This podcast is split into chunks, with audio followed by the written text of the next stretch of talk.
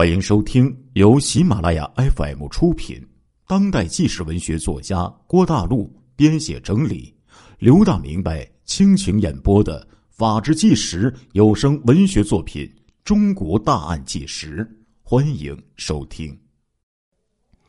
刘一平环视了在场的干警一周，接着说道：“但是，这次的追悼会还有另外一个目的，那就是要……”请君入瓮。十月三十号一大早，在呼兰县城郊的马福林家院子的不远处，一个硕大的灵棚出现了。周围的群众全都围在灵棚的周围，看着身穿警服的警察络绎不绝的前来拜祭。马福林一家被杀之后。由于案情重大，现场周边一直处于保护之中，所以直到三十号，才开始搭设灵棚，接受亲朋好友和单位同事的祭拜。而在灵棚附近，却总是有三三两两的人在周围晃悠，眼光始终不离围观的群众和前来祭拜的人。这些人。是刘一平特别布置的便衣。刘一平作为省厅主管刑侦的副厅长，是具有相当侦破经验的。他知道很多杀人狂魔喜欢在作案之后，会重新回到案犯现场附近，目的就是为了享受作案成功之后的那种成就感，同时也想看看警方是如何破案的。而这次的凶手，刘一平尤其感觉到，他一定会回到现场，因为这个人针对的是警察。如果他针对的是某个具体的警察，那么今天目标有极大可能前来祭拜。而如果现有如此多的警察前来祭拜，如果能在警察祭拜途中，或者是祭拜之后离开途中将这个警察击杀，那无疑是对警方士气的巨大打击。因此呢，刘一平布置了大量的人手，在周边进行警戒，前来祭拜的警察也都是荷枪实弹，随时准备和凶手进行枪战。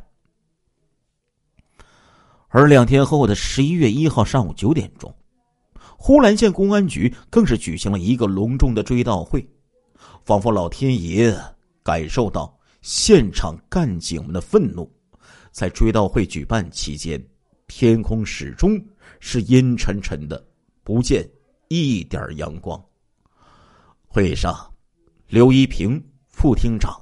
亲自致辞，表达了对马福林一家人的哀思，更是强烈的谴责凶手的行为。而呼兰县的四大班子也都集体出现，他们的出现，让当地群众感受到了政府对这起灭门惨案的重视，不由得稍稍安心了一些。而在追悼会现场内外，无论是现场祭拜的是警官。还是穿便衣埋伏在四周的武警，都是严阵以待。和马福林关系不错的武警战士潘涛也在其中。潘涛之前曾经和马福林一起出差，在潘涛眼里，马主任就是一个和蔼可亲的老警察，没有一点架子。没想到，离两人最后一次见面刚刚半个月不到，他一家三口。就遭遇了如此横祸，想到这里，潘涛不禁心中暗想：如果一会儿凶手真的出现，非得将他打成筛子眼。然而事情并没有像刘一平想象的那样，在追悼会进行的过程中，现场周围一直都是非常的安静，没有丝毫异常。凶手。不是马建伟的那种莽夫，他的自控能力非常的强啊。刘一平作为副厅长，不可能长时间驻守在呼兰县，在追悼会结束不久，他就动身回到了哈尔滨。然而，即使在哈尔滨，呼兰、巴彦系列残杀公安干警案仍然让他如芒在背，而这起系列案件的影响力早就已经跨越过了松花江，直达省城了。就在公安厅的一次会议上，刘一平居然听到了这样一个消息：社会上已经传开了呀。说江北的呼兰县有一个人专门杀警察，有些心术不正的人居然给他起了一个外号，叫做“江北大侠”。而无论是呼兰还是巴彦，都在松花江北岸。看来，关于呼兰杀警案的消息早就已经传到了江南呢。有一些哈尔滨本地人呢，在。互相这种传言当中就说，最开始在哈尔滨市区流传的呼兰杀警狂魔的外号不叫呼兰大侠，而是叫做江北大侠。那个时候呢，呼兰县呢还不是哈尔滨的一个区，因此哈尔滨人对呼兰县更多的称呼为江北地区，而这种称呼呢一直延续至今。但是呢，此时啊，省公安厅对这种谣言的传播毫无办法。现在警方只有全力侦破此案，才能够真正的化解谣言呢。而留在呼兰县继续率领专案组开展侦破工作的刘野，以及呼兰县公安局的张重新和董超等人，同样听到了社会上流传的各种谣言，而本地一些曾被公安机关打击过的，以及一些别有用心的人。居然给这个杀警狂魔取了一个外号，叫做“呼兰大侠”，甚至民谣、顺口溜也都出现了，什么“呼兰大侠走遍天涯，一枪一个专杀警察”，什么“呼兰不够，八言来凑”，而且呀，在很多很多的论坛帖子当中，那个时候也让谣言四起，让这个谣言。成为了一个传播的这样的一个种子的一个土地。当时呢，确实啊，在这个呼兰县、巴彦县呢，这种呼兰大侠的这种谣传呢，真的是响遍全县呢。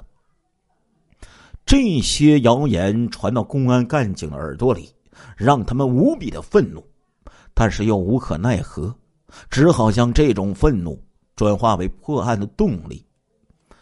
而就在呼兰幺零二七案发生后大概一个月，侦破工作在紧张进行，但尚无眉目之际，呼兰东部居民区又响起了令人心惊胆战的枪声。呼兰民政局局长张宏斌今年四十多岁，为人精明强干。要掌握着社会救济、安置复员、转业军人等等实权，在呼兰可谓是一名小有影响的中层领导干部。他家有一妻二子一女，独门独院居住三家三间砖瓦房宅。一九八七年十月十六号的夜晚，张宏斌与几个他找来帮忙的人正在。屋前院子里挖菜窖，妻子秦瑞在厨房里做饭。这个时候，外屋门被推开了，进来了两个陌生的男青年。秦瑞呢，就迎上前去。其中一个高个子青年问道：“这里是不是张局长家？”秦瑞回答说：“是啊。”张局长在家吗？在家呢呀。高个男人略一沉吟，又问：“你是不是这家人？”“是啊。”秦瑞有些奇怪的回答。“你是张局长的爱人吧？”“是啊。”“你们？”秦瑞话音未落，只见站在一旁一个矮个子青年突然从背后忽的抡起了一根铁棍，直接朝着秦瑞的头顶就砸了下来。秦瑞一时。被惊呆了，只听咔嚓一声，铁棍砸在了门框上，挡了一下，还是扫着了秦瑞的左太阳穴，落在了肩膀上。秦瑞当即痛叫一声，被击倒在地。两个男青年并没有再朝屋里闯，而是扭头就走。待张宏斌等人闻声从房前赶过来的时候，凶手已经不见了踪影。张宏斌感到这个事情不同寻常，立即就报告了公安局。晚上九点，几名干警来到了现场，了解了一番情况，并做了记录，但是却一时难以搞清凶手的来龙去脉。秦瑞左肩疼痛难忍，当天晚上就被送到人民医院，诊断为左肩关节脱臼，再加上。惊吓至极，住院治疗了十多天，才有所恢复。这件事儿啊，给张宏斌全家造成了极大的恐慌啊！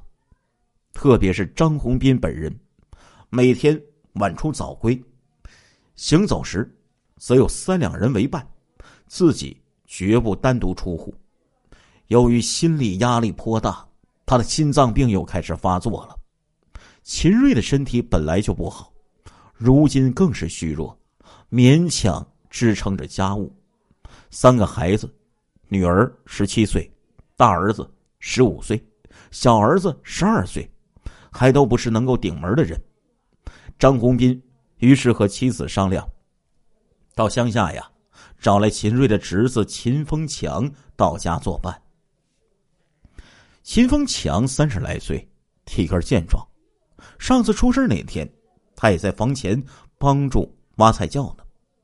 这回他又被从乡下请来作伴，每天呢尽心尽意照顾里外。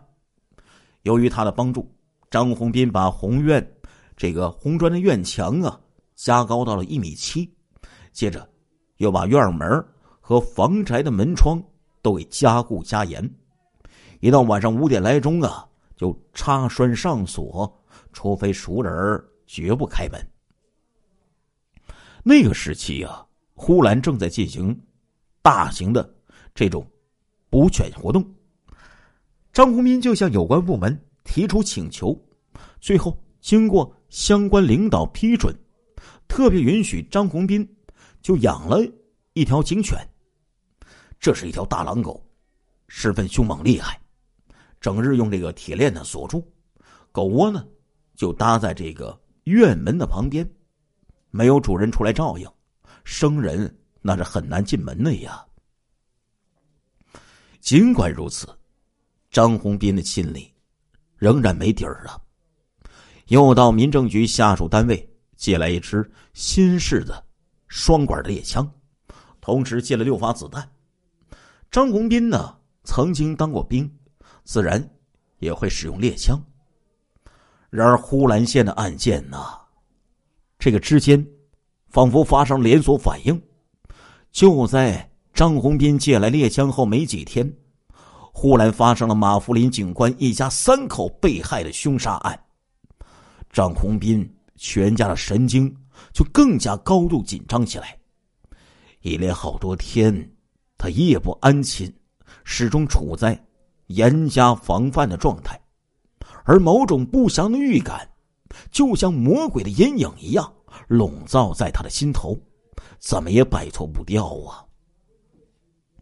但是啊，正应了那个墨菲定律了：你越担心某件事儿，这件事儿也是越可能发生啊！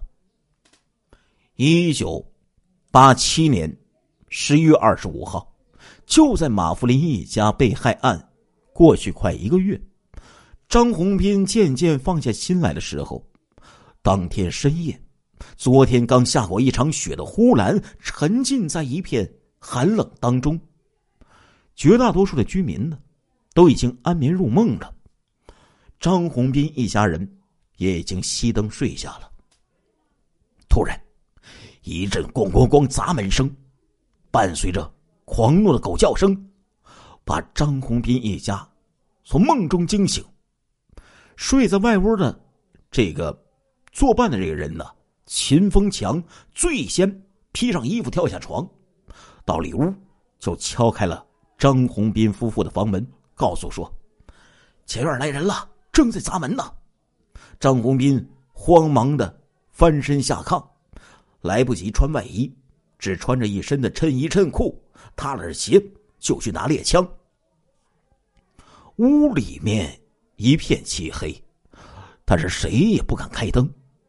秦瑞用手电筒朝墙上的石英钟晃了一下，看到这时候差五分，不到十一点，狗啊仍然在狂吠不止，砸门声伴随着喊声：“开门，开门！”张红斌往枪里压了两发子弹，秦风强抓了一根四尺来长的铁棍子，握在手中，到了外屋房门跟前儿。张公斌才想起呀，房门是自己从里边锁上的，他又立刻反身回到了屋里，从上衣兜里拿出钥匙，双手哆嗦着把这个锁呀给打开，将门呢打开了一条缝，但是谁也没出去，只是把枪口伸到了门外。外面漆黑一团，伸手。不见五指，仿佛四周都充满了恐怖。砸门声和喊声仍然在继续。开门，开门！快给我开门呐！你是谁？张红斌紧张的插了声，他连喘气都有些困难了。你开门就知道了。你他妈的快开门！外面又传来粗鲁的催促声。你不说是谁？怎么可能给你开门呢？你不开，我就砸了！对方威胁的喊道：“我有枪，你再砸，我就开枪了。”想起自己手中的猎枪，张红斌的胆子呢，稍微壮起来一点开枪我也不怕，等我进去，一样收拾你。来人并不在乎什么枪不枪，执意的。就要往里面闯，见到张宏斌始终没有给开门，他便不再砸，不再喊，而是开始找地方跳墙。一人多高的院墙，他好像没费劲儿就窜了上去，翻墙而入，跳到了院子当中。大黑狗凶狠的扑过去，但是由于跳墙的地方较远。铁链子拴着，不够长，咬不到来人。于是大黑狗更加暴怒的狂吠起来。张红斌以为呀，这肯定是来搞报复的了，一颗心嘣嘣嘣的跳着，提到了嗓子眼儿了。屋里的几个孩子呀，被吓得哇哇哇的叫了起来。妻子秦瑞也吓得说不出话来，在炕上瑟缩一团。张红斌咬了咬牙，把门推开了一道十多公分宽的小缝，屏住气，朝外面空中砰砰就开了两枪。谁知道枪响过后，狗啊仍在叫，来人并没有退去，而是把院子里两台自行车搬过来，把狗窝给挡住，口里仍然骂道。你有枪，我也不怕。等我进去收拾你。张宏斌听到这里，让秦风强守在门口，自己慌忙返回到了屋子里，在酒柜上的铁盒里又摸出两发子弹，来到门口，把子弹压进枪膛，再一次哆哆嗦嗦的举起来，朝着外面大院门口恍惚可见的黑影扣动扳机，砰砰，两发子弹，这一次是平射了出去。这两声枪响，震得岩上的尘土稀疏的就落了下来。这一次枪声过后，一切归于平静了，狗也不叫了，人也不咬了，人也没声了。可是张红斌一家呀。说什么也不敢出门去查看呢，只敢在屋子里等着天亮。这是一个难熬的夜晚，而他们此时只能苦苦的等待那初冬的太阳啊！亲爱的听众朋友们，这一集的《中国大案纪实》播送完了，感谢您的收听，我们下一集再见。